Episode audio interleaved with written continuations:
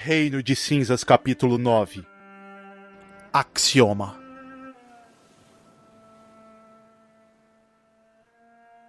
Avel, você sente uma dor intensa no punho. Fecha os olhos, junta o punho ao seu corpo, abraçando o seu braço, e quando seus olhos se abrem, você ainda está naquele lugar escuro. Mas não, não era o mesmo lugar. Você estava no que parecia ser embaixo da sua cama. Sim, na casa aonde você passou toda a sua infância, na Cidade Baixa. Ao invés de quebrado, uma queimadura ardia em seu punho e você escutava sua mãe gritar ao fundo, lá da cozinha: Ravel, o que você fez? Eu já avisei para não mexer nas panelas em cima do fogão. Era tarde demais. Avel havia chegado com fome após passar horas brincando nas ruas da cidade baixa e achou que a comida já havia esfriado em cima do fogão. Combinação perfeita para uma grande bagunça. Avel, você se escondia, pois você sabia que de alguma forma você teria problemas. Pensando ainda nisso, a porta do seu quarto se abre lentamente. Rangindo, você consegue ver sapatos marrons entrando dentro do seu quarto. Eles estavam bem sujos de pó de minério. Os pés se aproximam da sua cama. A pessoa se abaixa e olha por debaixo dela. E Avel, você olha nos olhos daquela pessoa. Aqueles olhos eram tranquilos e aquele bigode felpudo o tornava impossível de não ser identificado. Ele era seu pai, Avel. Com um sorriso no rosto, ele estende a mão para você, enquanto ele responde em voz alta: O Avel não está aqui. Deve ter voltado para a rua como ele sempre faz. Com mais um sorriso, seu pai esticava a mão para você. Avel. Eu vou suspirando assim, limpando com a mão esquerda as lágrimas do rosto, com a direita ainda apoiada no corpo, estendo a mão esquerda para ele me puxar para debaixo da cama. Seu pai sentava com você na cama e começava a contar sobre todas as coisas incríveis que aconteceram no trabalho dele naquele dia. Seu pai, Avel, ele era um simples carregador de carga nas locomotivas de Fumorashi. Mas ele, ele era um grande contador de histórias. E ele tornava cada uma delas incrível só para você. Essa lembrança estava trancafiada nos fundos de suas memórias. Você não sabe exatamente o motivo de ter se lembrado dela, quando de repente, Avel, o seu estômago se embrulha e na sua cabeça vinha à tona o grande motivo de você não ter sequer procurado seus pais desde que você voltou para Fumorashi. Aquele olhar tranquilo do seu pai, a pessoa que cozinhava as comidas mais gostosas, sua mãe, eles haviam lhe entregado para aquele culto, quase como se fosse uma oferenda. E você ainda se lembra dos olhos do seu pai e da sua mãe sentados naquela mesa de jantar, de frente para o antigo arquebispo da Bissérica da Cidade Baixa. Os olhos deles brilhavam de felicidade, Avel. Brilhavam ao entregá-lo para a igreja. E aquele olhar, aquele olhar era a pior parte disso tudo. A partir daquele momento, você pertenceria à igreja, onde viveria e cresceria por conta e por grande parte da sua vida. E é por causa daqueles olhos, aqueles olhos alegres dos seus pais, aquela crença louca, desvairada, por causa daquilo. É contra aquilo, Avel. O que eles fizeram com você, que a igreja fez com você após tudo isso, é apenas contexto em forma de ódio aquela crença fez você odiar os seus pais. Ela infligiu o amor incondicional que você acreditava que eles tinham por você. Com sentimentos controversos, Avel, você volta para aquela escuridão completa, real e plena. Você está ali, no meio dela. Avel. Toda essa memória desperta o sentimento de que eu era só mais um porco era criado para quando chegasse a hora do abate ser entregue. Então já deixou de ser um sentimento de ódio, se tornou indiferença, amargura depois, ressentimento, mas acabou que com o tempo se tornou algo do passado. Avel, você decidiu não olhar para trás, nem sequer um pouco por sobre os ombros. Naquela escuridão, você vê apenas pessoas, Avel. Pessoas do seu passado andando na direção contrária de você. As pessoas mais próximas de você são Tucker, um velho amigo que havia passado por tudo junto com você enquanto você pertencia à igreja. E a Lina, uma lembrança vaga de quando você ainda vivia da Cidade Baixa. Até eles andam em direção oposta a você, Avel. E eles vão sumindo naquela escuridão. Essa visão é como uma metáfora do que tem sido a minha vida. Eu tentando caminhar em uma direção e o mundo que parece que tá vindo contra. Se eu tento olhar, alguns somem, se eu tento tocar, eles desintegram, desaparecem, parece que morrem. Na escuridão infinita, a véu permanece. Ainda dentro do plano de Láhila, Mihail, Doctori se sentava na cadeira que Láhila havia deixado cair. Ele simplesmente a coloca no lugar novamente e se senta. Doctori é enigmático, mas Mihail percebe que ele nunca revela mais do que deveria. Era uma conversa que Mihail estava ansioso para ter, mas ao mesmo tempo não sabia se realmente gostaria. Após oferecer um encontro com Eliete Alfrumos, Mihail ficava ali, olhando para aquele homem. Doctori cruzava as pernas, olhava para Mihail e dizia: Mihail, como eu disse, estou impressionado. Porém, como funcionaria o meu encontro com Ilie?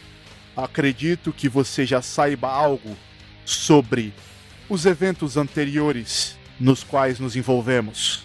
Mihail limpava a garganta. Ele tentava tirar o, o nó que se formava no estômago dele com aquela situação na base da respiração. E olhando firme na direção do Doctor, bom dia. Ah, sim. Quando tivermos as primeiras conversas com Elie aqui em Fumorashi, eles, ele nos, nos informou sobre os, os desencontros nas três vezes que vocês tentaram conversar. A última delas sendo naquela fatídica situação da locomotiva. Bom, como temos uma comunicação mais direta, uh, e como talvez possamos estabelecer algum outro tipo de comunicação, um outro tipo de contato, eu posso servir de um mediador mais imediato para isso. Ou, se preferir, eu posso pedir para que o Ilie venha em alguma localidade aqui próxima. Como já estariam todos no meio do caminho, em um lugar neutro, digamos assim, essa conversa poderia até ocorrer mais rápido do que você imaginaria. Certo.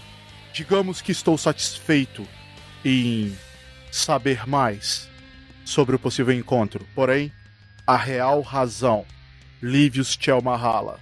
Deixe-me contar, Mihail, qual que é o nosso objetivo com Livius. Se pudermos amarrar um acordo envolvendo a segurança de Livius e o encontro com Ilie, acredito que poderemos trabalhar no mesmo lado, ao menos por agora. Mihail suspirava, uh, se inclinava um pouco para apoiar os cotovelos nas pernas e deixar relaxar um pouco mais o corpo e responde a Doctore: Ah, sim, eu acredito que que podemos fazer dessa forma pelo que eu consegui entender da senhora Talárrela e de você, parece que pelo menos o fim dos nossos dos nossos objetivos e dos de vocês, eles convergem no mesmo na mesma conclusão, que seria a proteção do jornalista, ou pelo menos impedir que qualquer instituição da igreja ou do governo tente silenciá-lo após as últimas declarações dele. Sim, deixe-me apresentá-lo.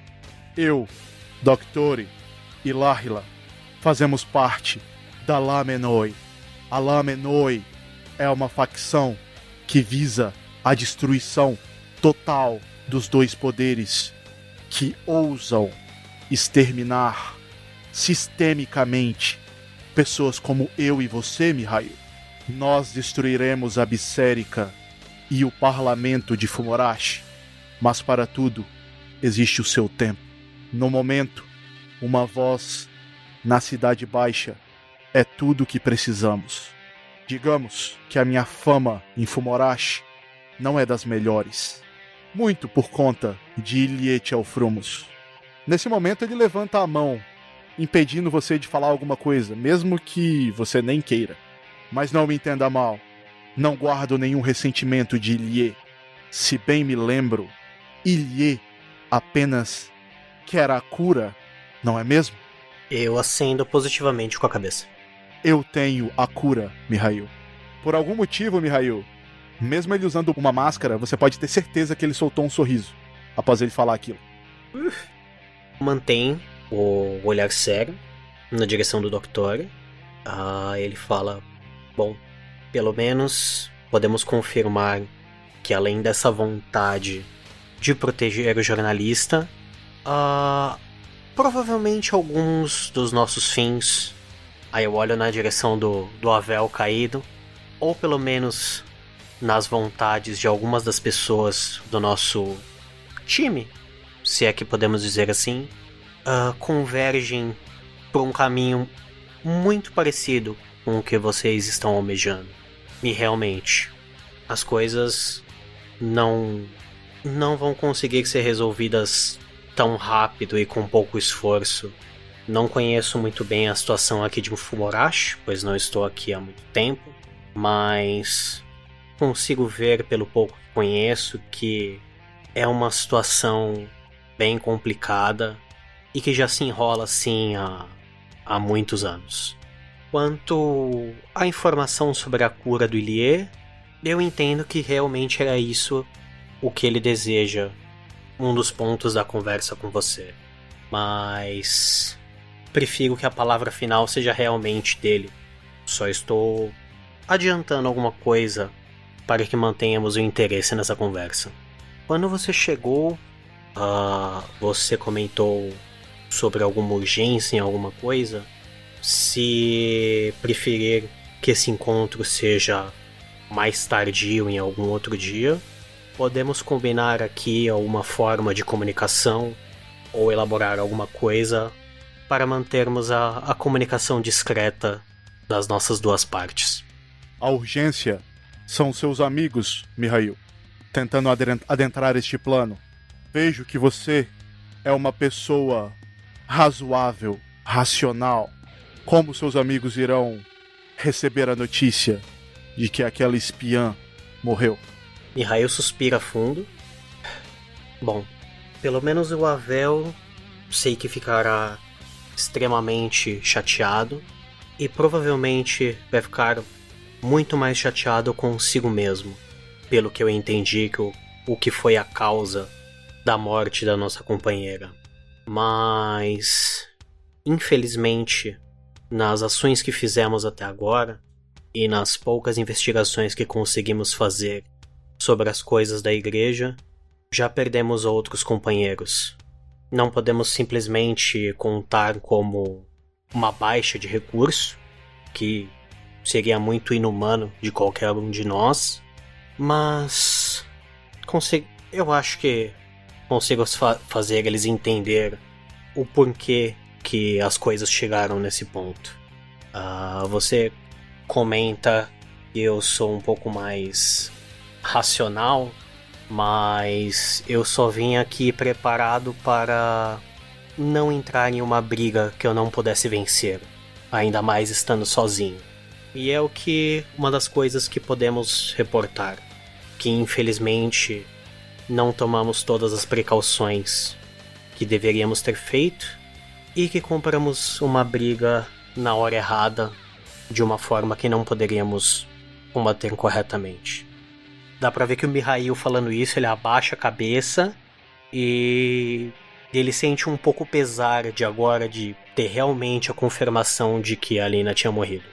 Bratz, você está fora nesse momento. Você tem alguma ação urgente para fazer?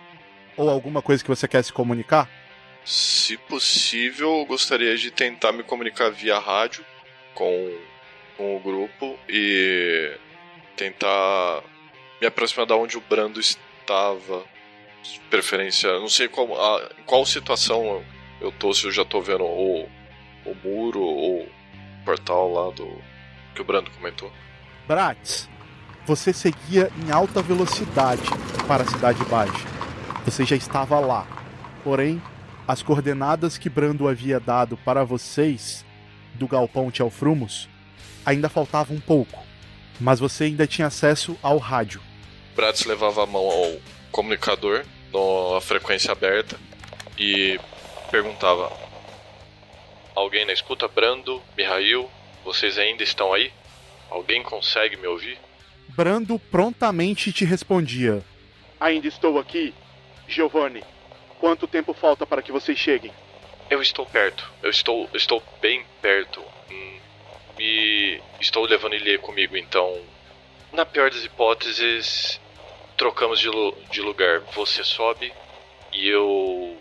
Eu seguro o que tiver para segurar enquanto vocês. Enquanto você leva o Ilie para longe, se for o caso.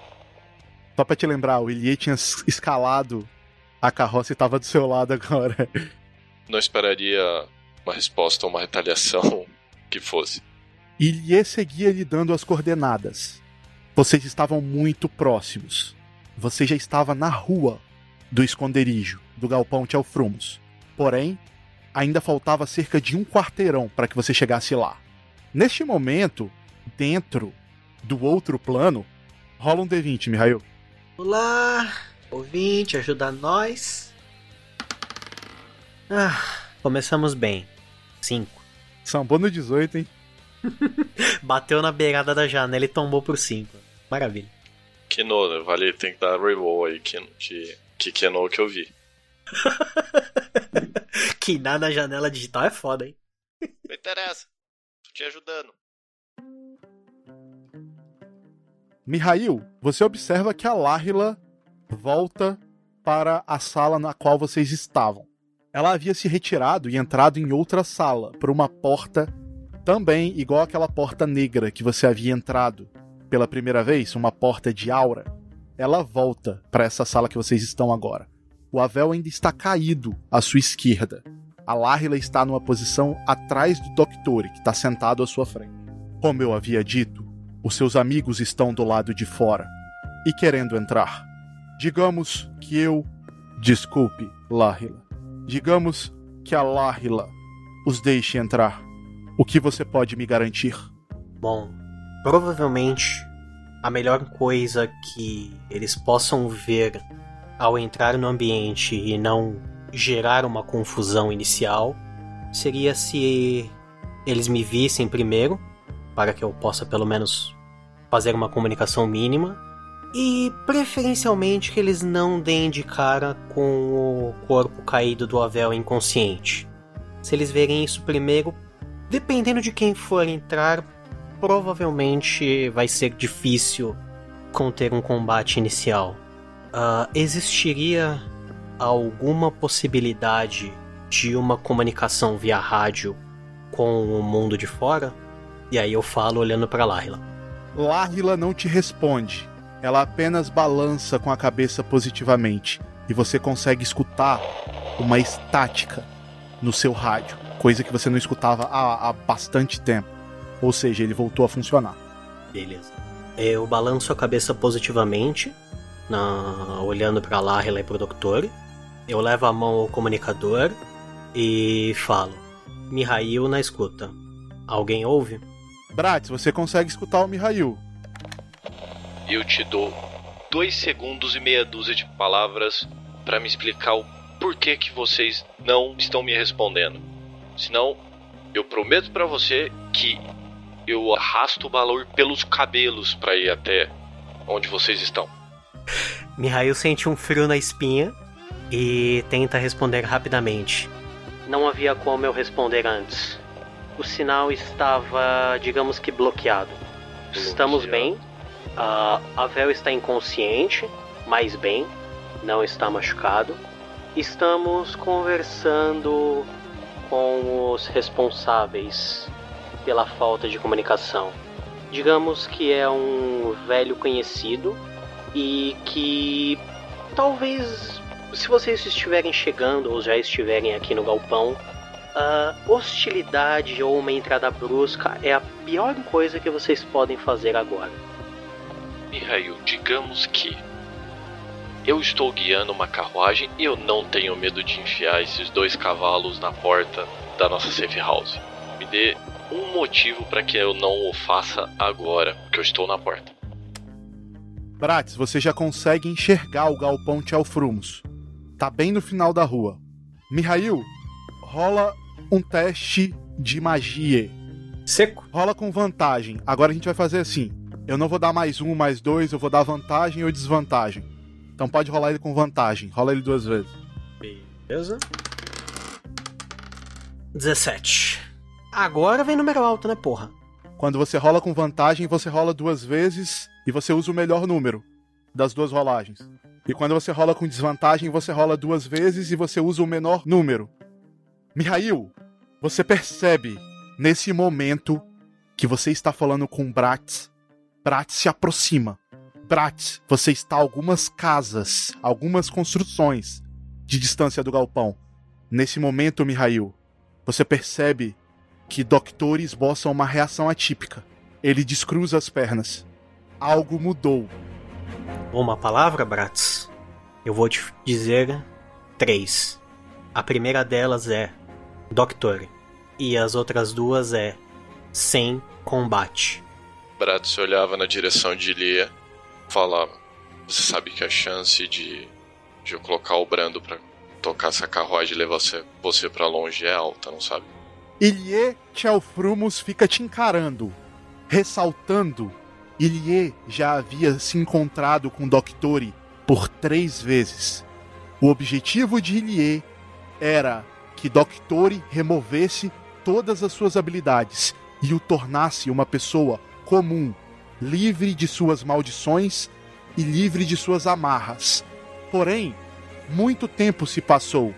Na verdade, não foi muito tempo que se passou, mas muita coisa aconteceu nesse meio tempo. E Ilie descobriu que ele consegue tirar forças dessa maldição.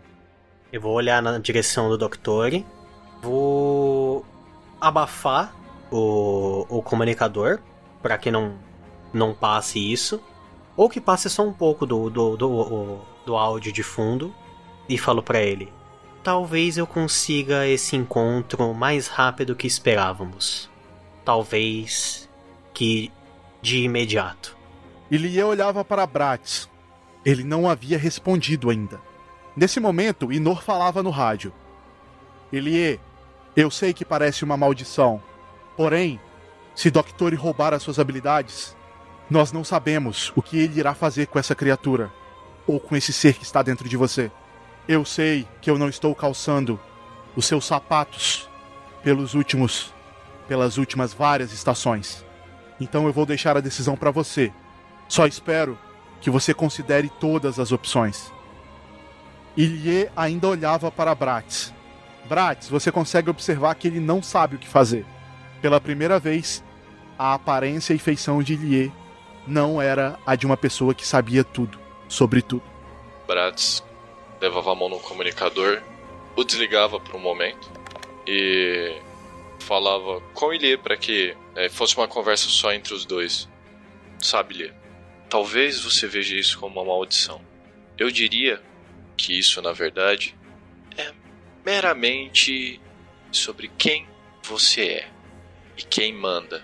Você passou alguns anos nessa situação, nessa, nessa disputa, nesse cabo de guerra. Agora que nós estamos compreendendo um pouco mais, você não tem pelo menos a curiosidade de, de saber como é você estar no controle e sabendo que estar no controle. Porque eu garanto para você, com esse grupo que nós estamos, isso vai acontecer cedo, mais cedo ou mais tarde. Não é uma queda de braço que você vai perder. E acredite, esse tipo de entidade não me é. Digamos que eu não sou alheio a essa situação que você está passando. Talvez não na mesma proporção, mas digamos que esse essa sede em outros de uma outra forma. Eu eu não acho que você deveria sacrificar quem você é por isso. E se for preciso, nós conversamos. Nós rolamos no chão dando porrada um no outro, tentando aplacar esse, sede de sangue. Você não tem mais só o brando. E eu não deixo os outros ouvirem eu falar isso, mas você não está sozinho mais. Então, eu não sei o que que Mihail conseguiu conversar, conseguiu. Eu não sei como diabos ele conseguiu chegar até o Doctor, mas tenhamos isso em mente. Não acho que deve ser algo a ser levado dessa forma. Bratz, rola um D20. Bratz tirou um.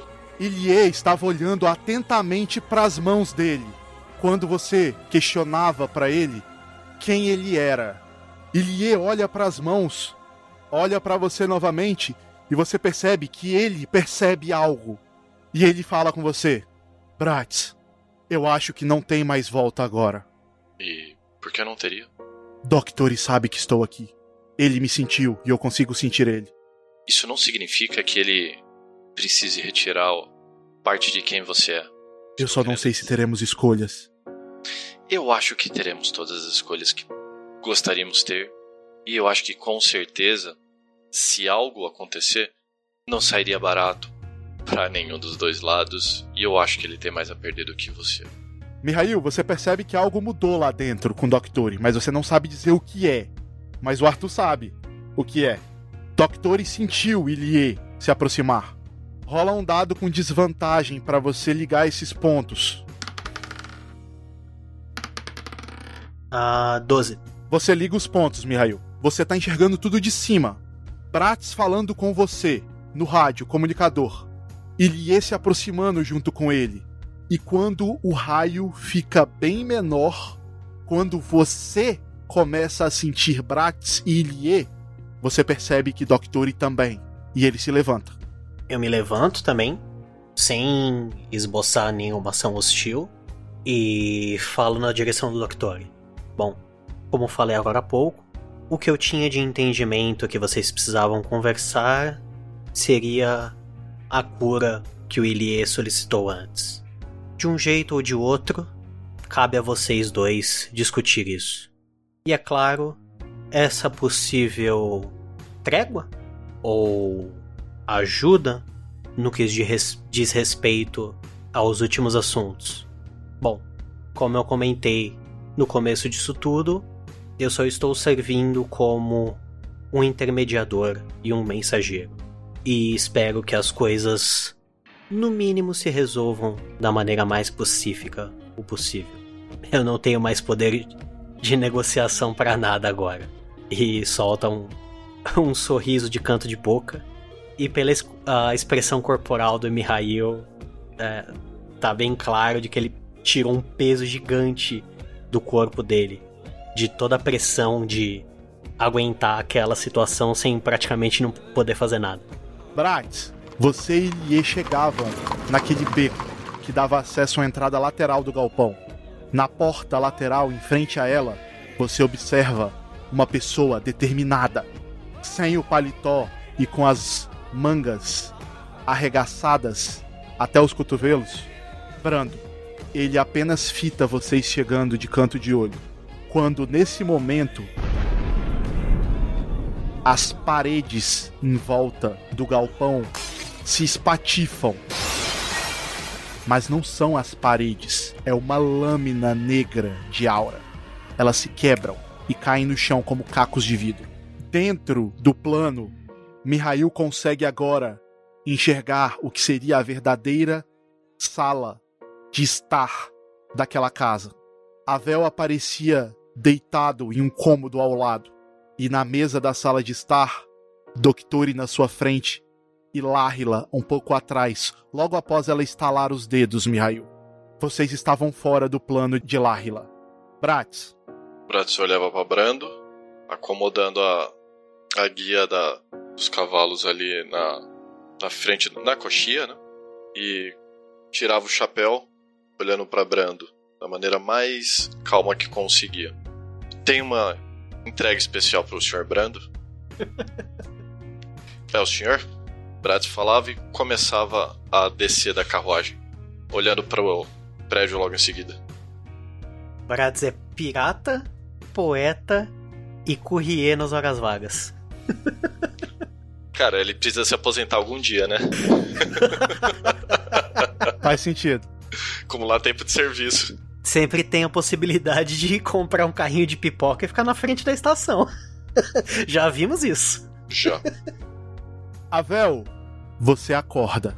Você está dentro daquela casa. Aquelas memórias que você acabava ou acabara de ter ainda estão vivas. Um sentimento estranho toma conta de você. De certa forma, você só estava se lembrando ultimamente das partes ruins. Mas agora você acorda e você consegue observar no outro cômodo a mesma visão que eu descrevi para Mihail. Mihail sentado em uma cadeira, uma mesa entre ele e Doctori, que sentava na outra ponta da mesa, e atrás de Doctori Lahila. E não existe plano mais, existe apenas aquele galpão. Bratz, Brando olha para você e não responde. No olhar de Brando e de Mihail, aquilo ali não acabou ainda. Nesse momento, Inor fala no rádio. Elie, você tem praticado aquilo que eu te ensinei? Sim, eu tenho. E Inor encerra. Faça o que for preciso, então. Bratz. Bratz olhava para para a estrutura quando caminhava na direção de Brando e ligava o ativava novamente o comunicador. Mihail, vocês estão dentro desse disso que acabou de quebrar? Mihail estava prestes a responder quando Lahila aponta as mãos para ele, na direção dele. Só que na verdade não era para ele, era para a porta que estava atrás dele. E a porta range, abrindo, bem devagar. Atrás dessa porta, Brando e Bratz. Bratz, você tem essa mesma visão lá de dentro agora. Avel, você recompõe os seus pensamentos. Que você faz? Coloca a mão esquerda no chão, apoia o joelho, vai levantando. Já enquanto ele sobe o rosto, a lágrima cai do olho. Ele vê a Lahela, que ele não sabe o nome, trava a boca, fecha o punho esquerdo e vai com passadas bem devagar na direção dela. O punho com o esquerdo cada vez mais fechado, a mão rangendo. Com a voz trêmula. Eu sei que todo mundo que chega perto de mim morre. E às vezes a culpa não é minha. Assim que tiver um metro dela, vai enfiar um soco nela. A gente consegue ver essa situação, Fu? Ou o Avel tá num ponto cego? Pro Avel chegar na sala que vocês estão, ele precisa cruzar uma porta. Assim que ele chega nessa porta, você consegue ver ele. Bratis também. Tá. Eu olho na direção dele e falo: Avel, por favor, não me obrigue a te nocautear. Não faça nada do que você vai se arrepender depois. Você sabe que ela tá morta, não? Enquanto tá andando. Eu não respondo. Eu só mantenho a cara séria olhando pro Avel. Bratis, enquanto isso, sussurrava pro Ilico e pro Brando. Ela? Vocês estão falando de Alina? Então eu tava certo? Olhava pro Brando. Tudo isso sussurrando. Brando confirmava com a cabeça. Ilie estava um pouco atrás. Ele não colocava o rosto dele na porta. Porém, Doctori, agora em pé, né? Como eu havia dito. Ilie Frumos, não seja tão tímido. Estamos esperando por este encontro há muito tempo, não é mesmo? O Ilie não está aparecendo para ele. Então o Ilie não respondeu, ele ficou calado. Quem tá na porta é o Bratis e o Brando. Vai querer falar alguma coisa, Bratis? É óbvio, o Bratis não perde a chance de não ficar quieto. Bratis olhava, ainda com a cartola em mãos, levantava a cartola. Estamos em falta de Ilie hoje, senhor. Temos o cocheiro. Podemos conversar? Colocava a cartola debaixo do braço. Bratis encarava o fixamente. Mihail, você já sabe que o Doctor percebeu o Ilie. Eu balanço a cabeça negativamente, olhando para a porta, e falo na direção. Bratz, todos nós já sentimos quem está nas redondezas. Infelizmente, blefar agora não é a hora. Não me leve a mal, Mihail. Eu não disse que ele não estava aqui. Eu só apenas disse que ele não estava disponível nesse momento para conversar com as pessoas na sala. Confabularemos. Mihail dá de ombros e volta a olhar na direção do Avel. Para que se ele tente aprontar alguma coisa, ele vai ser nocauteado de novo. Só que dessa vez não vai ser por exaustão. Eu vou seguir em linha reta até ela. Se tiver que passar por cima do Mihail, eu vou passar. Lembrando, a única informação que você tem, Avel, é aquela informação de que a Lahila falou para matar ela. Todas as outras informações de que a Aline está morta, realmente, você ainda não tem, entendeu? Então você, você mesmo não tem 100% de certeza, entendeu? Eu tô tirando essa informação falsa para mim mesmo do pensamento que eu tive de ver as pessoas sumindo ao meu redor. É como um sentimento quando a pessoa morre meio que você sente. E vou andando. Eu vou andando na direção do Avel, mas só para botar a mão no ombro dele e tentar segurar ele, fazer fazer com que não com a cabeça. Assim que ele encosta no ombro do Avel, ela não tinha que morrer. Era só perguntar, conversa, prender, que nem eles fizeram comigo, e não matar. Avel, agora não é a hora disso. Você está muito exausto e com a cabeça muito quente. Depois podemos conversar sobre isso. Por favor, tente enxergar direito a situação. Não me obrigue a fazer o que eu não quero. Eu viro de costas, assim, tipo, tirando a mão dele do meu ombro. Olho por cima. Você não entende. Você não tinha nenhum vínculo com ela. Nem sei com quem você tem. Nem sei se você perdeu alguém. Eu olhando para Lahila, eu disse que a próxima parede que eu ia quebrar era você. Vou dando uns passos lentos, mas em direção a ela. Ah, eu vou tentar nocautear o Avel. Pode rolar a iniciativa vocês dois. Teste de agilidade. Total de 15. Porra, 19? Não preciso nem rolar. Não precisa nem rolar, o Ampante vai vir que nem um meteoro na nuca do Elvel. Pode rolar o, o ataque, ô Mihail. Rolar a briga. Tentar dar um mata-leão no Avel. Pro Avel sossegar. Foi 19, total 22. Avel, você continua o seu caminho em direção a Lahila. Quando você observa Mihail tomar a atitude que ele falou que iria. Ele parte para cima de você. Eu nem tô olhando pra Mihail, eu tô cego, focado, debilitado, cambaleando, exausto. Lembrando que você não tem aura, tá? Faz um teste de força com desvantagem, ô Mihail, ô Avel, para ver se você consegue resistir a, ao grappling do, do Mihail. Se você quiser resistir, né? Na insanidade que a Vel tá, ele quer. Só não vale morder, caralho. Pior resultado 7. Mihail, narra pra gente como que você botou o Avel pra dormir. O Mihail tava tentando colocar alguma sanidade, tentando colocar algum conforto pro Avel, pra ele não cometer nenhuma loucura, naquela situação que já tava mais complicada do que possível. Quando ele vê o, o Avel simplesmente sacudir o ombro e nem olhar na cara dele enquanto ele tá tentando conversar, ele olha para baixo com pesar, olha rápido na direção do Bratz e depois ele dá um passo largo na direção do Avel e posiciona uma uma chave no, no pescoço do Avel para cortar rapidamente a circulação de sangue dele e fazer ele apagar. Um mata-leão rápido, efetivo, só para colocar o Avel para dormir ali no chão, para que ele não cometa nenhuma loucura e que a gente não tenha duas baixas nessa situação toda. Depois que o Avel cai, inconsciente dormindo, ou pelo menos eu vou narrando isso, se ele quiser narrar uma, rea uma reação durante isso, ele pode ficar à vontade depois.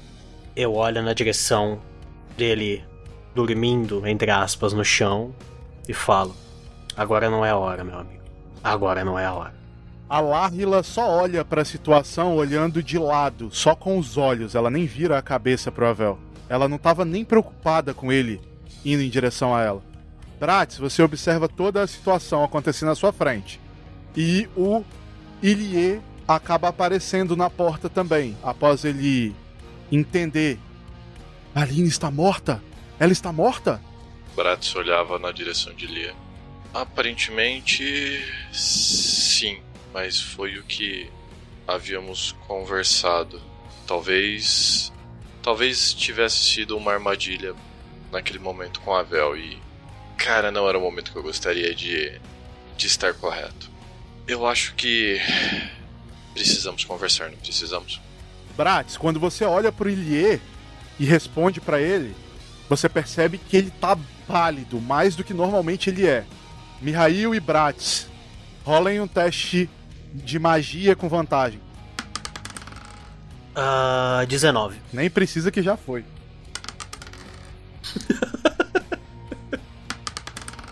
Ainda bem que foi com vantagem, hein, É cara? óbvio. É os opostos. É o segundo um do dia, hein? Vocês estão agora vocês estão sentindo o drama de como é. No terceiro, você pode escolher o que, que vai escrever na lápide da, da Lina. Bratis 22. Bratis, você dá aquela notícia pro Ilie como se não fosse uma grande coisa e você se toca o quão próximo o Ilie era do Vi, o que ele sentiu como responsabilidade na morte do Vi e agora na, na morte da Alina, que ele recomendou que ela fosse. E Bratis, você vê que o Ilie fechou os olhos e você consegue enxergar uma aura púrpura exalar do corpo de Ilie. Deixa eu só descrever o que o Mihail sentiu. Mihail, você sente aquela aura lá de fora. E o Doctori também sente. Entre, Tchelfrumos. O libertarei disso, aqui e agora. Bratis, Bratis com a mão aberta dava. Como se fosse dava um tapa mesmo na altura do, do peito do Ilie. Ali é. Visto que Ilie estava do lado direito de Bratis, tapa ali um pouco para baixo do ombro e. e falava em um tom, tom audível e firme: Hey, teremos um momento para sentir Ilie. Esse momento não é agora. Respire fundo. Você não está sozinho e agora não é esse o momento. Nós precisamos de você aqui. Bratis, nesse momento, quando você vai dar um tapa nele, o Brando segura o seu braço. Ele olha pra você nos olhos e diz: Não faça isso, Giovanni. Bratis olhava para para Brando. Você prefere correr o risco do que do que pode aparecer, Brando? Você percebe, Bratis, que a camisa do Ilie, ela começa a se incendiar com essas chamas púrpuras e vai dissolvendo, desaparecendo. Os olhos de Ilie ficam negros. Os cabelos que cobriam a sua testa agora se levantam com aquelas chamas púrpuras. Na boca, você já consegue ver que os dentes de Ilie crescem. As unhas negras e pontiagudas começam a se revelar. Bratis? Bratis prestava atenção enquanto tentava falar de uma maneira audível para ele. Você é Elie Tchelfrus. Você controla essa situação. Você não é controlado. Você não é fraco.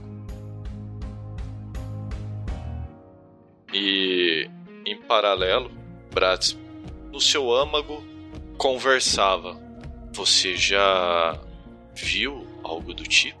É algo do seu seu plano, Balaur?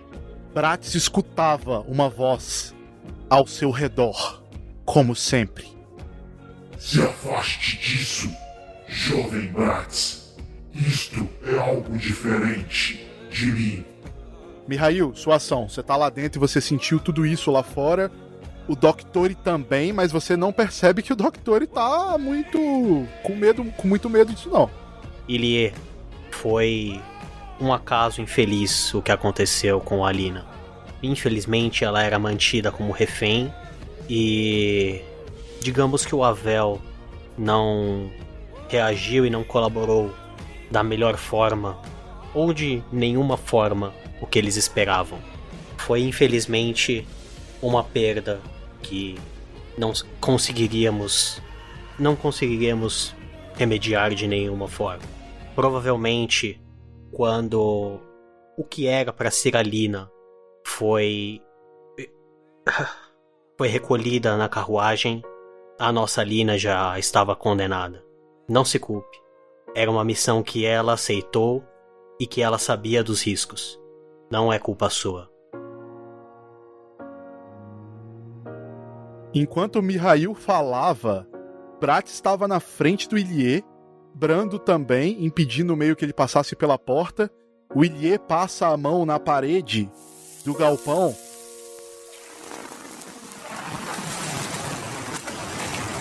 É como se fosse ferro de solda passando na parede. E ele abre um caminho com a mão direita dessa parede que derrete como se fosse uma lava púrpura. Vai escorrendo pelo chão. E o Ilie agora tem visão direta do Doctori. Bratz, o Brando não encostou a mão em Ilie também. Então, isso te diz algumas coisas. Sim, Bratz abriria caminho então para Ilie, seguindo o que Brando falava e corroborando a informação que tinha que tinha recebido. O Ilie vai entrando galpão adentro. Enquanto Mihail falava, Bratz havia desistido, muito provavelmente porque Brando também. Todos achavam que Ilie estava fora de controle. Quando eu lembro a vocês o que Inor acabara de falar no comunicador com Ilie. Ilie estava treinando o que Inor ensinou para ele. E Ilie diz: Doctore, que infelicidade a sua em ter matado a Alina. Que grande infelicidade! Agora, não apenas não terá o meu poder, como eu irei te matar também. Entenda a desvantagem disso? Ilie ainda estava parado, aonde antes estava Mihail, de frente para Doctori. A aura de Ilie pingava naquele chão de madeira. E toda a extensão da tábua no qual a aura dele tocava desintegrava. E então Ilie continuava: Eu temo esse ser dentro de mim por um motivo, Doctor. Eu acho que de certa forma. Ele olhava para as mãos dele. Eu acho que se eu dominá-lo, eu me tornarei um monstro pior. Doctore, um monstro muito pior, Doctore. Nesse momento, rolem um teste de magia normal. Bratz e Mihail. 15. 21 Bratz. A aura de Iliete Alfrumus tem a mesma reação que uma churrasqueira cheia de álcool tem quando você joga um fósforo nela. A aura dele explode e esparrama. Tá pegando fogo, bicho. Ao redor. Vocês não foram surpreendidos por isso porque vocês detectaram. Podem fazer um check de agilidade. O, o Avel tá no chão deitado, inconsciente. Lembrando que você tem, vocês vão ter o turno de vocês, então vocês podem se mover e pegar ele se quiserem, entendeu? Se vocês quiserem esquivar apenas, vocês vão rolar uma esquiva comum, entendeu? teste de agilidade com vantagem, porque vocês conseguiram prever o perigo, mas quem for buscar o Avel vai ser um, um teste sem, sem vantagem, um teste sem nada. Ah, eu pego o Avel. Eu derrubei o saco de batata no chão, agora eu tenho que carregar, né? Escolhas. é bom, acho que foi 5, né? 11. Lárgila dá um salto para trás. Ela rolou um teste de agilidade com vantagem e conseguiu passar no teste. Doctori passou no teste e também deu um salto para trás. Brando deu um salto para trás também e esquivou. Além do salto de Brando, que tá do lado de fora, Na porta daquele galpão, vocês conseguem observar o Brando dentro da sala agora também, ao mesmo tempo. E ele salva o Avel. Mihail, você pode fazer mais um teste. Você tem mais uma ação no seu turno. Porque com cinco você não escapa, não. Bom, o Mihail ia na direção do Avel para pegar ou para tentar arremessar o corpo dele. Quando ele vê que o Brando, de alguma maneira mística, como só o Brando faz e acaba fazendo muito mais vezes do que o Mihail gostaria de ver, pegando o corpo do Avel e arrastando para fora, ele muda o movimento e tenta dar uma passada larga para iniciar uma corrida e se jogar para fora do galpão. Por favor, dado, me ajuda. Foda-se, três, eu morri carbonizado. Pau no cu de todo mundo. Você pode rolar com vantagem a esquiva. é, vamos ver. Tá bom, 20, foda-se então. Mihail, você escapa apesar de um pouco da aura de Lie pegar na sua bota. Ela vai consumindo a sua bota por inteiro. A bota do pé direito. Após o segundo Brando aparecer dentro da casa e salvar a Vel, ele desaparece, deixando a Vel no mesmo quarto onde ele estava antes, desacordado, mais distante da situação. Nesse momento, Willier percebe que ele não estava tão no controle quanto ele imaginava.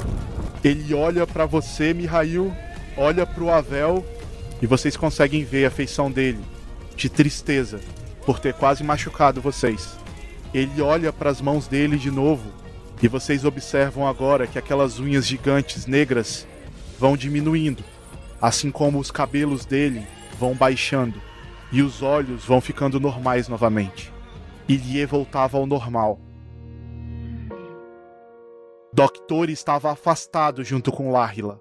E Doctor dizia: Ok, parece que essa foi por pouco então. Você aprendeu a dominar esta coisa, ao menos o suficiente para se defender agora. Willie ainda estava olhando para as mãos dele e ainda estava muito triste pelo fato dele ter quase machucado vocês. Eu diria que ele tá, tipo assim, juntou o fato da Alina ter morrido com essa situação toda ele tá sem, assim, chão nenhum, entendeu? Bratz levantava a voz. Respire fundo, Lê.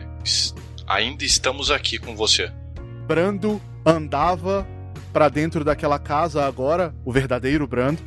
Ele se ajoelhava na frente de Lhe e dizia: Por favor, Lord Frumos, deixe-me levá-lo para casa.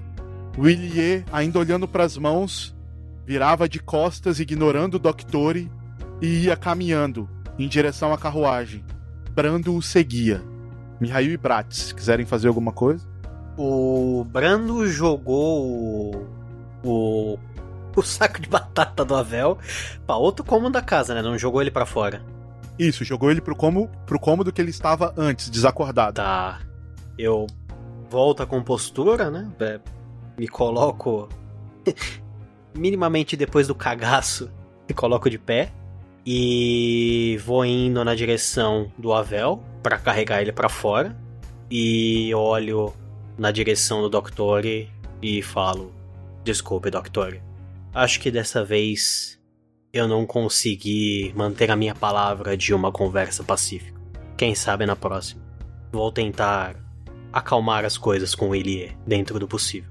Não se preocupe. Tivemos a nossa parcela nesses desentendimentos. Uma coisa eu posso dizer: honrarei a minha parte.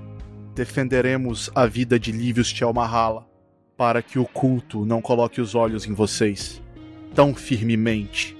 Porém, a Cheirossi provavelmente mandará homens atrás de vocês. No submundo, o nome de vocês já está rolando por aí. Então tomem cuidado quanto ao jovem Prumus. Eu sei que chegaremos a um acordo, uma hora ou outra. Agora, eu quero ainda mais aquela criatura. Aquele ser dentro dele. Mihail dá de ombros, pegando o Avel e colocando no próprio ombro. E fala: Bom, como eu disse antes, isso é uma coisa que vocês dois vão resolver. E eu espero que realmente podemos ter um pacto de não agressão, digamos assim, já que alguns dos nossos fins parecem ser os mesmos. Pelo menos até resolvermos todo esse problema com a com a igreja. Aí depois depois vamos deixar os altos escalões de vocês dois verem como isso será resolvido.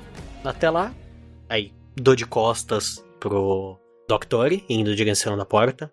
Até a próxima. Espero que não nos encontremos em situações conturbadas assim da próxima vez.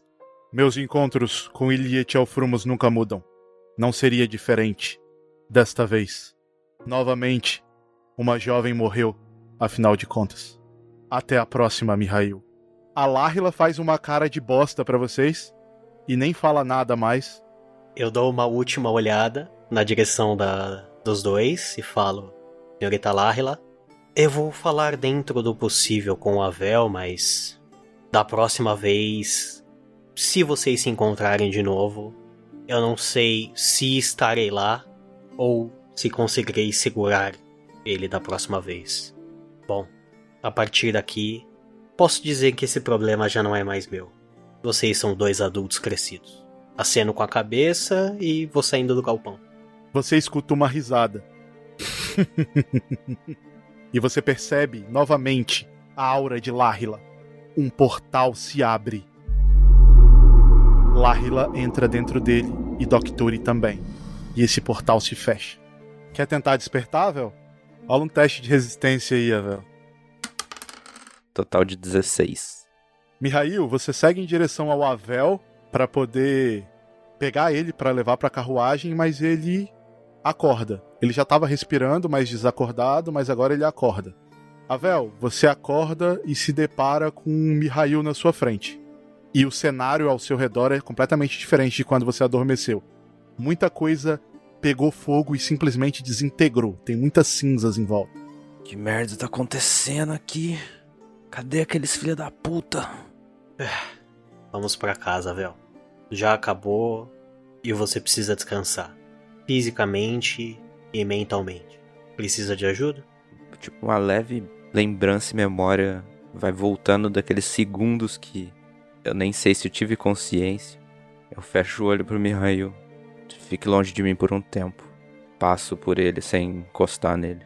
Quando vocês saem da casa pela porta, Bratz, você já está lá e consegue perceber. Uma chuva fina começa a cair e o tempo está nublado.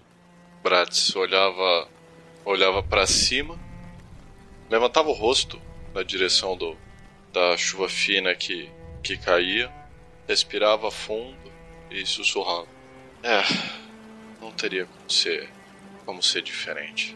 Eu acho que temos temos muito o que conversar." Mihail, depois da interação com a Vel, ele baixa a cabeça, dá um pouco de espaço, espera o, o Avel ir andando ou cambaleando para fora da casa. E quando já está a uma certa distância, conforme o Avel pediu, ele vai indo em direção à saída com a cabeça baixa. Assim que vê a movimentação de todos, para onde eles estão indo em direção, que acredito seja carruagem, só vai seguir a entrada na carruagem, encostar a cabeça no vidro e esperar. Só vou fazer uma Ok. última interação com o Elie. Vou olhar na direção dele e falar: "Ah, Eu não disse aquilo só para tentar te acalmar ou controlar a sua fúria, Elie. Nada disso é culpa sua. Nada disso é culpa de ninguém. E entro na carruagem. Brad seria o último a entrar na carruagem, provavelmente guiada por Brando, e falaria pra ele antes de entrar: Eu fiz o possível, mas acho que eu acho que coisas coisas acontecerão. Não se preocupe, Giovanni. Tudo correu muito melhor do que eu imaginei. As coisas poderiam ter sido pior, acredite. Brad olhava pra ele de uma fisionomia séria. Eu não diria que que não foram tão ruins. Eu acho que eu acho que foram talvez podem ter sido bem ruins, Brad. Talvez podem ter sido bem ruins. Brad se calava em meio a um final de, de frase sem força. A chuva aperta.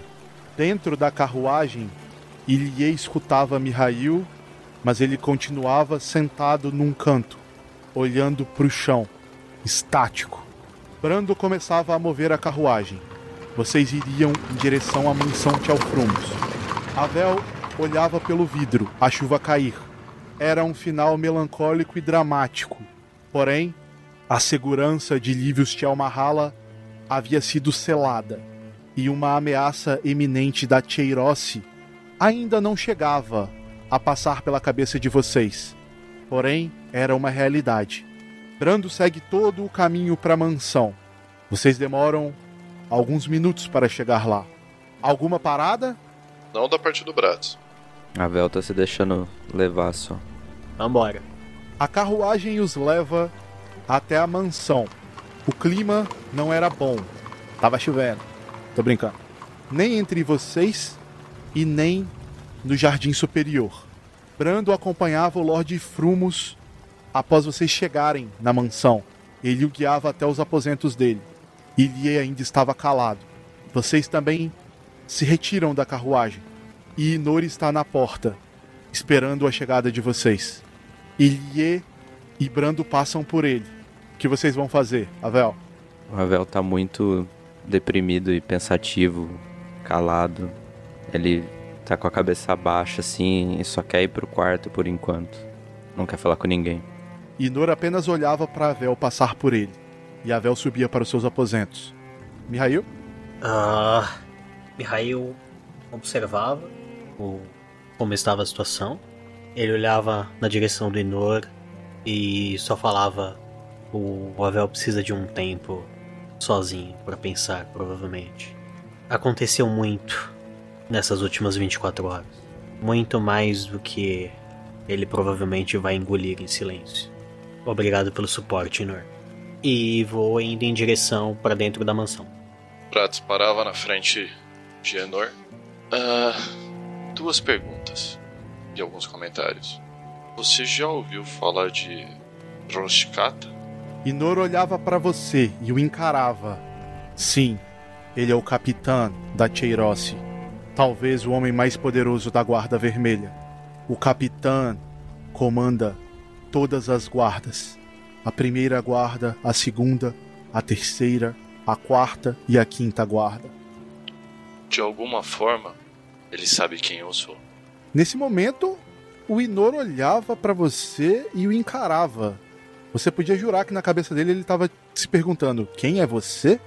E talvez não seja desta vida. Talvez ele me conheça de uma maneira um, pouco diferente, uma maneira que eu não sei se alguém saberia. Digamos que é uma maneira muito perigosa. E eu acho que talvez eu tenha traído o olhar dele para nós. Não se preocupe com isso, Bratz. Depois do que aconteceu hoje, eu acho que vocês realmente precisam daquela conversa sobre a tomada de decisões. Sei que a hora não é agora, mas precisa acontecer. E eu vou ajudá-los. Eu estava hesitante pela inexperiência de vocês, mas depois do que aconteceu hoje, não digo apenas pelas coisas ruins, as coisas boas também, como vocês lidaram com as situações. Agora vocês conhecem a Lamenoi, a facção na qual Doctori carrega a bandeira. Eles só querem o caos. Eu sei que parece que vocês compartilham interesses e motivações, mas eles têm interesses próprios, individuais. Você via que ele se perdia um pouco em pensamentos quando ele citava essas ameaças todas, Bratz. E eu acho que. Acho que teremos tempo para essa conversa também, não teremos? Sim, com certeza. Desculpa, estou um pouco aéreo. Eu acho que eu deveria ter estado lá. Não deveria. A situação não teria sido diferente. Ações foram tomadas. Antes de sair, nós sabíamos desse dessa oportunidade, dessa saberíamos que isso era uma opção, algo que poderia ter acontecido.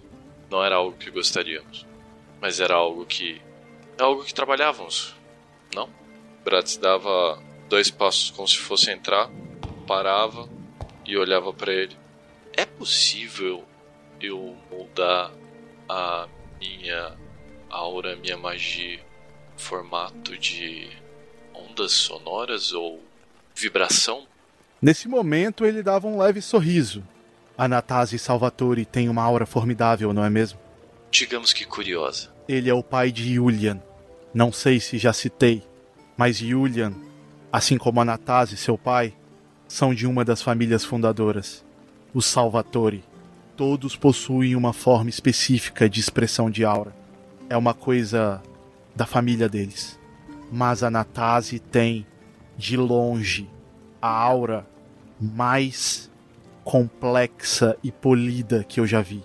Obviamente, eu não sei tudo e não vi tudo que tem lá fora, mas é uma pergunta interessante. Não é algo que você pode simplesmente criar, ao menos não com o conhecimento que eu possuo. Isso um instrutor de magia falando para você. Bratz apontava o dedo para ele, balançava levemente. Eu acho que precisamos conversar sobre sobre o que eu posso fazer.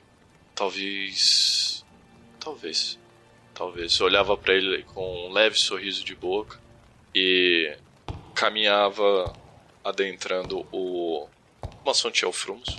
Uh, passaria no bar, pegaria uma garrafa de qualquer coisa e se direcionaria a, ao local a, onde era o centro de operações.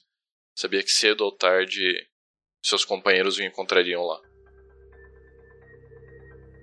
Quando o Bratz está chegando em direção ao, ao bar, Mihail está ali esperando por ele e ele fala na direção dele. Quer tomar uma cerveja ruim e conversar sobre o que ocorreu antes que tenhamos essa conversa de maneira oficial? Não, não teria como temos e termos essa conversa somente com uma cerveja. Puxando a garrafa. Temos que conversar com algo mais forte. E aí eu olho na direção do Bratz fala: Tá, então talvez só você vá beber. Dependendo com o que você entenda de forte, talvez eu vou só conseguir dormir ao invés de conversar. E deixa escapar uma, uma risada de fundo. Então, tome sua cerveja. É, hoje é um dia que precisamos de algo. Porque não vai ser um dia fácil. Não vai ser um dia fácil. A chuva lá fora se tornava forte. Vocês mal conseguiam enxergar o que acontecia lá fora. Não a muita distância. Inor tinha levado para o coração dele a responsabilidade de tornar vocês mais capazes de lidar com situações como a de hoje.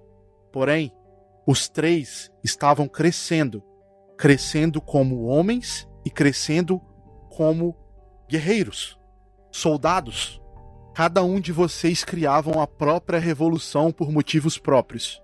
Às vezes, os objetivos não se alinhavam, mas vocês sempre davam um jeito de contornar a situação. Essa, talvez, fosse uma dessas situações. Vocês querem ter essa conversa em live action ou vocês querem explicar o que vocês conversaram? Acho melhor ter tem live full. Mihail e Bratz estão naquela mesa na mesa que Bratis gosta de sentar e observar o jardim. Avel vai para o seu quarto. A chuva caía lá fora, Avel, e as portas da sua varanda estavam abertas. Te vem um flash, um flashback, de Alina escorada naquela varanda. Avel? Esse pensamento é um dos mais pesados que já passou pela cabeça de Avel. Ele tá muito, muito abalado tá se culpando, mesmo sabendo que a culpa não é dele. Ele não matou ninguém. Ele vai até o banheiro, deixando a varanda aberta, tira a roupa, se lava, volta até o armário, coloca uma roupa limpa e nova, dá a última olhada para a varanda. Eu vou tentar, Lina, igual eu tinha prometido a Vi. Vou tentar fazer alguma coisa não só pelos Rats, mas para todo mundo que sofre na Cidade Baixa. Isso não significa que eu vou me rebaixar ao nível de assassinos que só pensam em causa própria, com desculpa, que querem trazer o melhor para o mundo. Esses aí também vão pagar ali, né? Vão pagar a Vi. E fecha a varanda e vai procurar o Brando. Avel, você sai pela porta do seu quarto e você observa Brando entrar no quarto de Lie e fechar a porta atrás dele. Ah, Não vou interromper a privacidade nesse momento. Eu vou procurar o Inor. Ele deve saber alguma coisa de primeiros socorros. O meu pulso ainda tá doendo muito. A noite já havia caído. Inor, como sempre, estava na sala do teatro. Ele tomava, de certa forma, os afazeres de Lier. Mexia em alguns documentos, fazia anotações. Ele havia criado do teatro um grande escritório de operações. Vocês agora possuíam uma mesa maior de rádio, vocês possuíam mais espaço, arquivos. Ele havia feito tudo isso nas últimas 24 horas. Ele parecia impaciente também. Avel seguia em direção ao teatro. Enquanto isso, Mihail e Bratz compartilhavam uma bebida. Mihail abria a cerveja e dava uma boa golada para esperando que aquilo fosse começar a ajudar a aliviar o, can o cansaço físico e mental. E olhando pro Bratz, ele dizia: De maneira oficial, o que eu vou reportar sobre o que aconteceu não, não diverge muito do que já falei. Eu cheguei, a Vel já estava capturado, apesar de eu não conseguir tê-lo localizado, e que pelas informações que eu recebi, infelizmente, a Lina já havia sido capturada e morta por conta de toda a situação que ocorreu e que não havia nada que ninguém pudesse fazer para aliviar ou para mitigar esse problema. Mas o que realmente aconteceu, Bratz, pelo que pude observar nos olhos do Avel e, pe e pelo que eu escutei daqueles dois, o Avel foi a real causa da morte da Lina.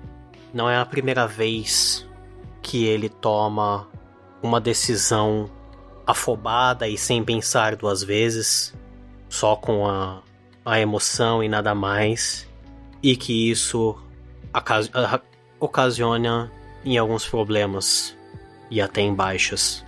Eu me preocupo se, se num futuro próximo, tudo o que for relacionado ou alguém dos Rats, ou alguém aqui de Fumorashi, ou que seja relacionada à igreja, se vamos poder realmente contar com um Avel são e com um Avel que possa nos ajudar nas decisões e no combate.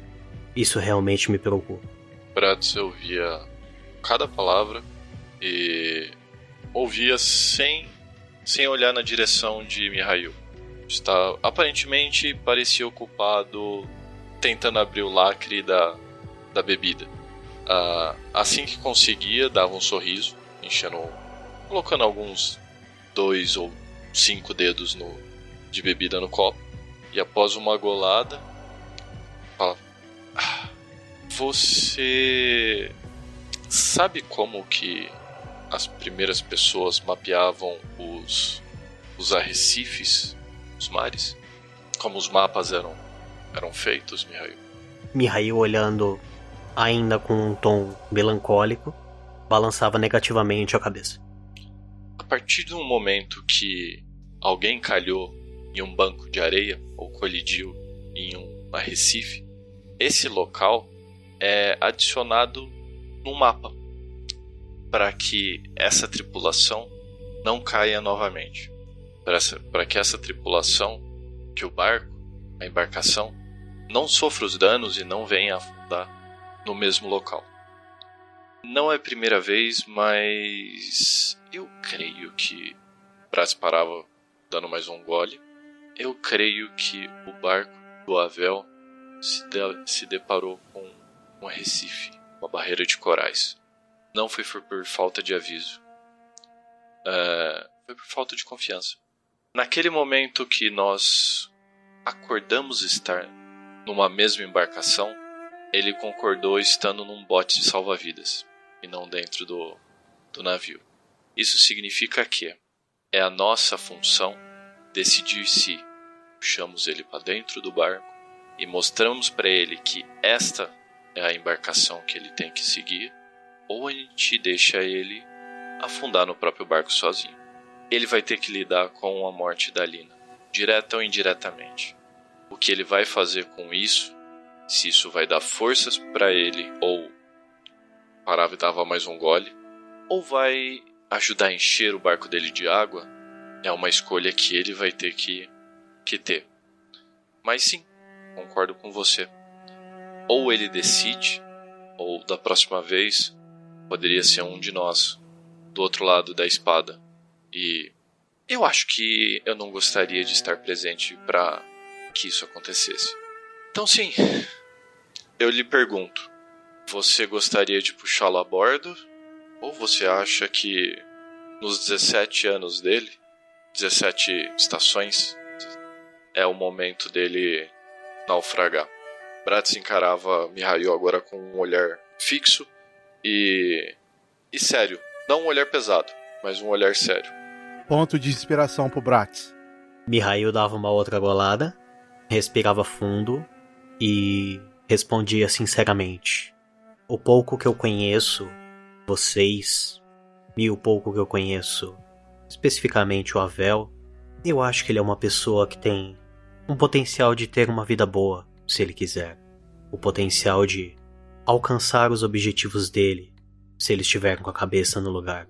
Ah, tudo isso que estamos vivendo, e até no caso dele, posso dizer que sofrendo nessas últimas semanas, deveriam servir para dar mais experiência e mais confiança para o próprio Avel.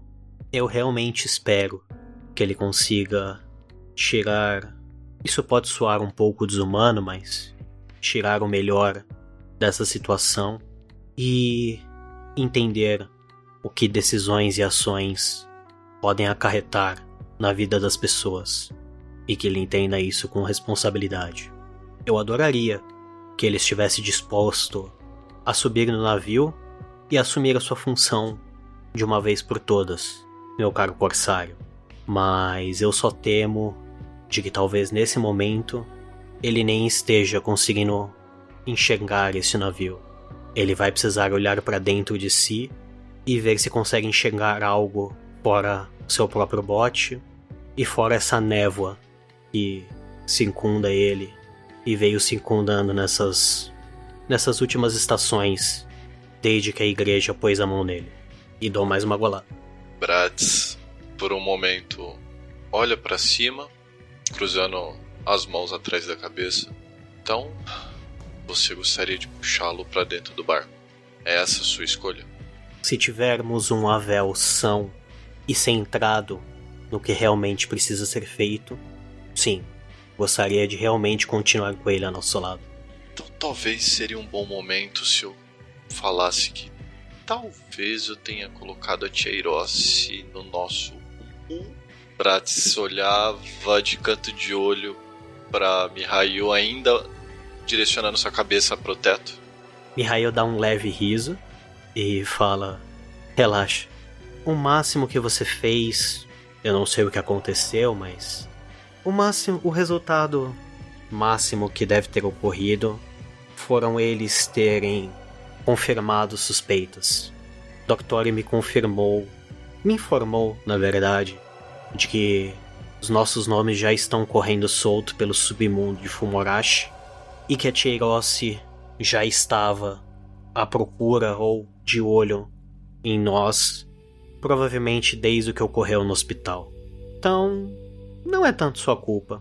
Dessa vez, nesse quesito, a parcela de culpa de todos nós é igual. Ele faz um aceno com a garrafa, se fosse acendendo para ele, e dá um, uma última golada para finalizar a cerveja. Bratz tomava mais um gole. Pode ser que sim. Pode ser que sim. Mas algo. Algo me diz que. Talvez a nossa vida seja um pouco mais difícil nos tempos que estão por vir. Vejo nuvens no horizonte, meu caro Timoeiro. Eu acho que. Eu acho que a tempestade será mais forte do que essa. Apontando para a janela. Mihail olha na direção da janela, dá um leve sorriso e responde de olhos fechados. Se a situação for só ficar mais difícil, talvez não seja tão ruim. Se você me dissesse que está começando a ficar impossível, aí eu. solto um leve riso. Aí eu provavelmente estaria amanhã pegando a próxima locomotiva.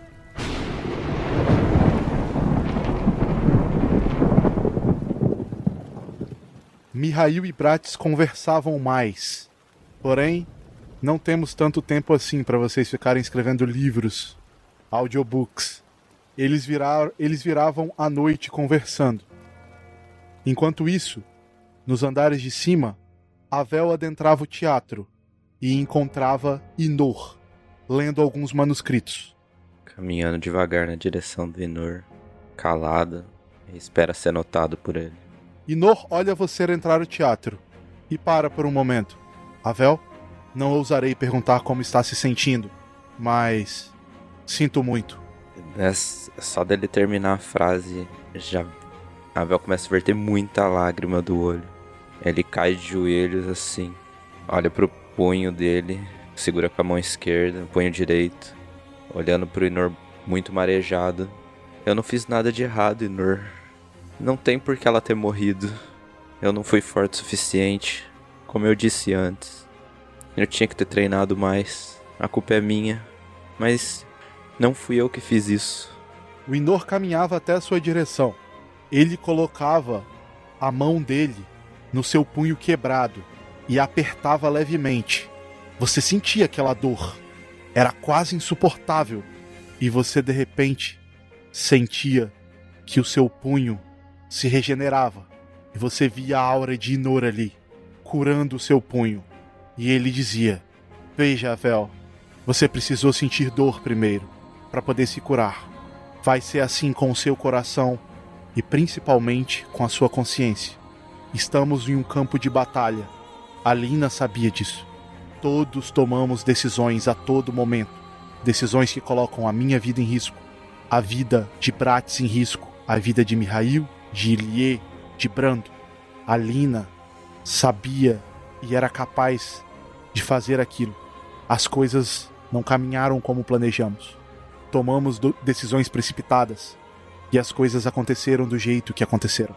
Não foi por falta de poder. Não é só nisso que você tem que se preocupar em evoluir. Você tem que crescer aqui também. Com a mão direita ainda livre, Inor apontava para a cabeça, para a cabeça de Avel. E você vai ter tempo para isso, para evoluir aí, mentalmente.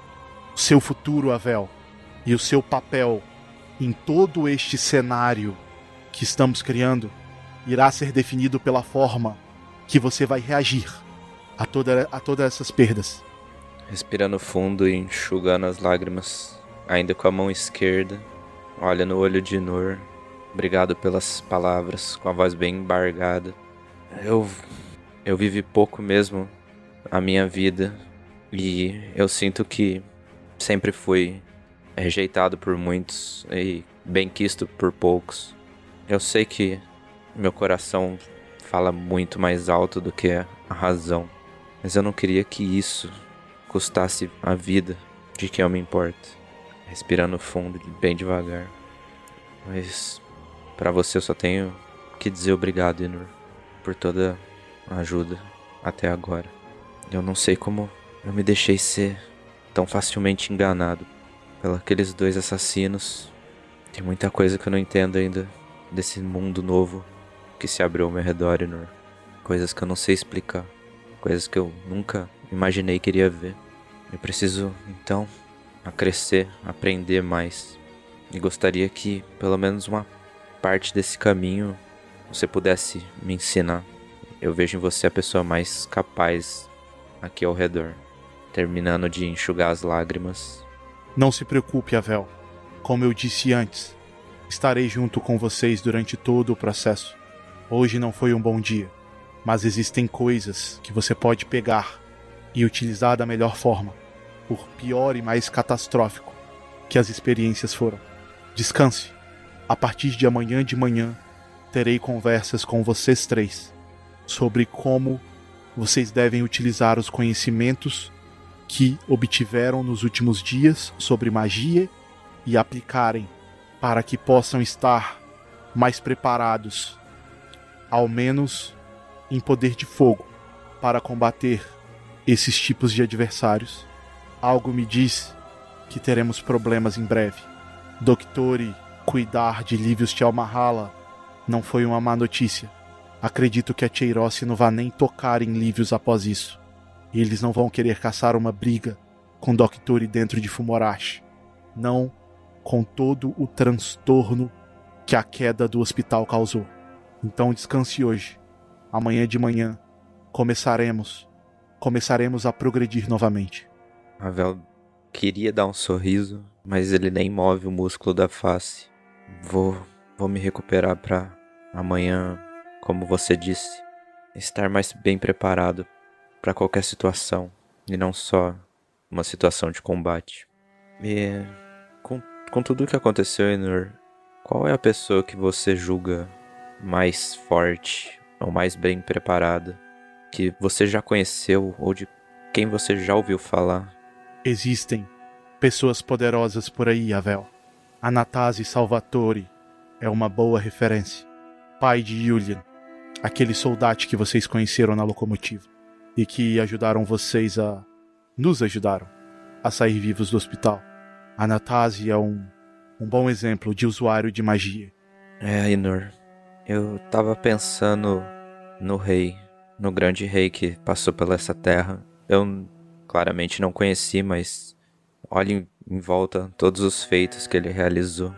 Será que um dia pessoas que se diziam normais serão capazes de realizarem tão grandes feitos assim e criar alegrias para pessoas que veem ele como exemplo? Alexandre Stoica, o último rei, com certeza é uma pessoa notável. Não estava vivo para presenciar os seus feitos, mas podemos ler e notar em todos os lugares. Alexandre Stoica é um em um milhão, Avel. Obviamente, ele é um excelente exemplo para mirar. Só entenda que você sempre será o Avel e ninguém mais, e que você pode fazer o máximo para ser a melhor versão de você mesmo todos os dias. E isso é o seu melhor. E isso pode afetar várias pessoas, mesmo que você não tenha o mesmo reconhecimento de Alexandre Stoica. Balança a cabeça, assim, entendendo. Obrigado. Muito obrigado mesmo. Vou seguir suas palavras passo a passo. E agora, então, é a hora de eu descansar meu corpo e a mente, para acalmar o coração e botar tudo no lugar para o novo dia de amanhã. Sim, faça isso, Avel. Estou planejando os treinamentos de vocês, individuais, a partir de amanhã. Ele curva o corpo 90 graus. Último obrigado. Vira de costas e volta para o quarto. Avel, você volta para o seu quarto. E lá você descansa. Avel adormece.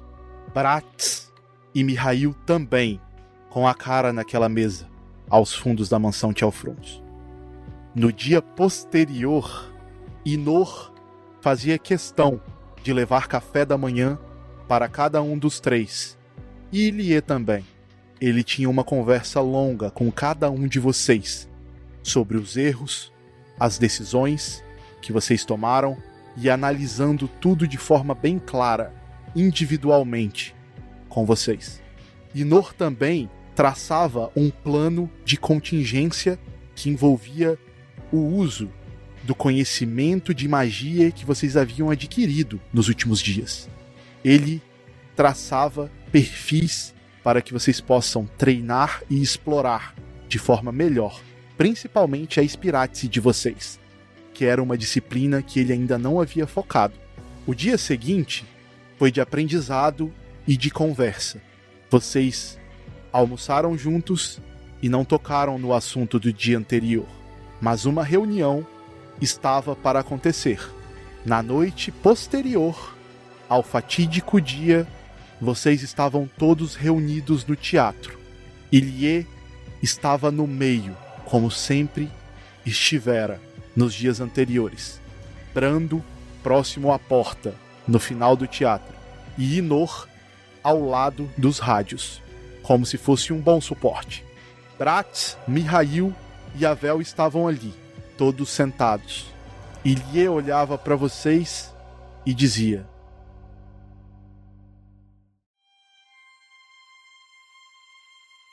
Primeiramente, eu gostaria de pedir desculpas por ter colocado a vida de vocês em perigo.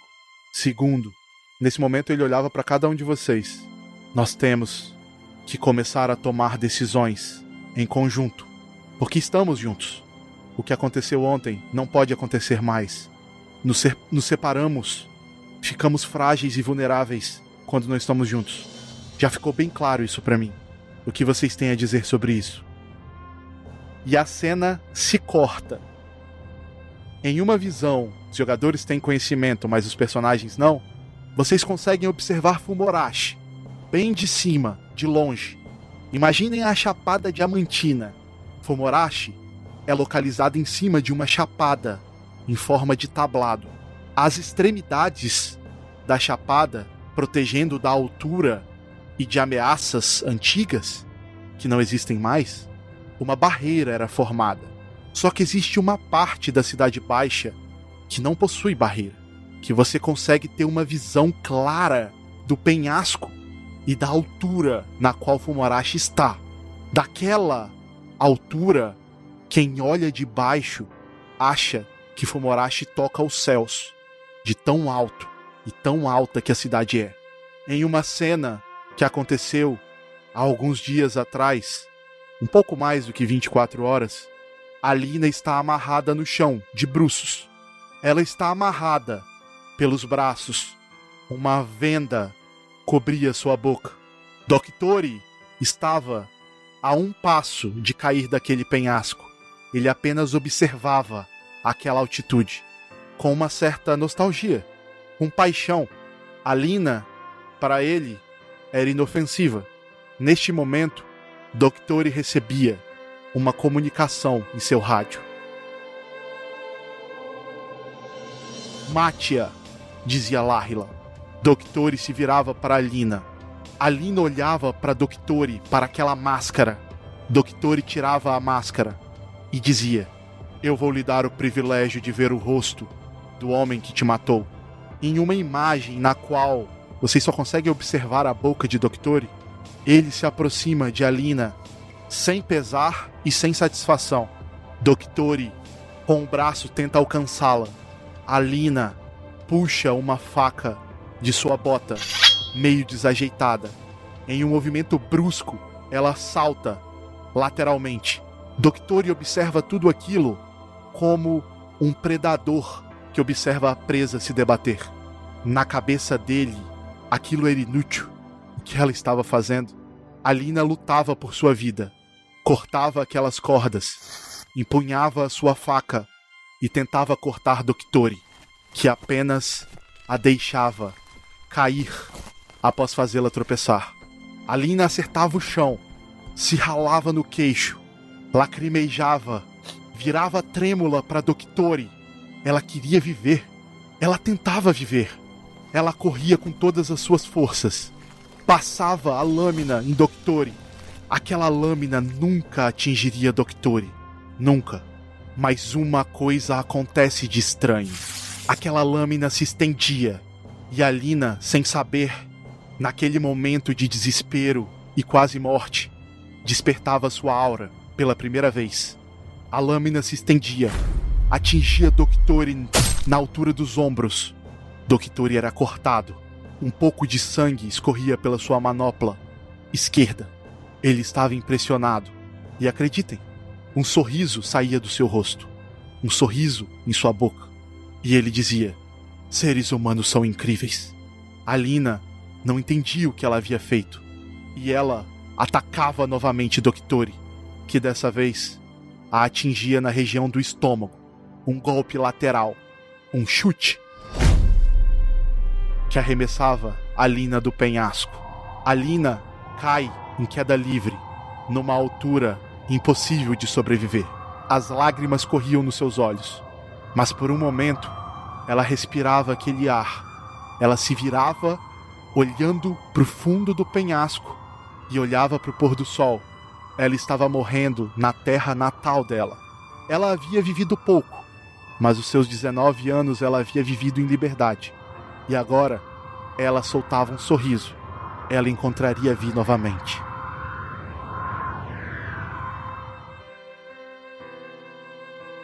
E assim termina o capítulo 9, parte 1 de Reino de Cinzas.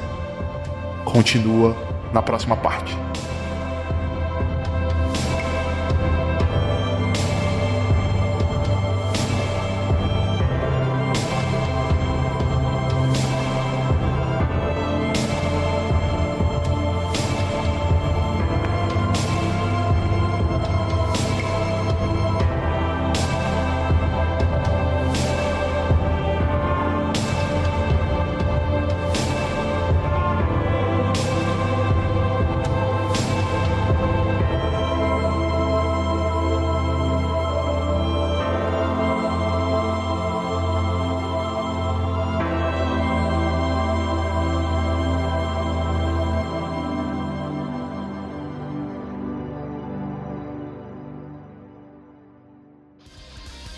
Energium Ilimitada, edições de podcast.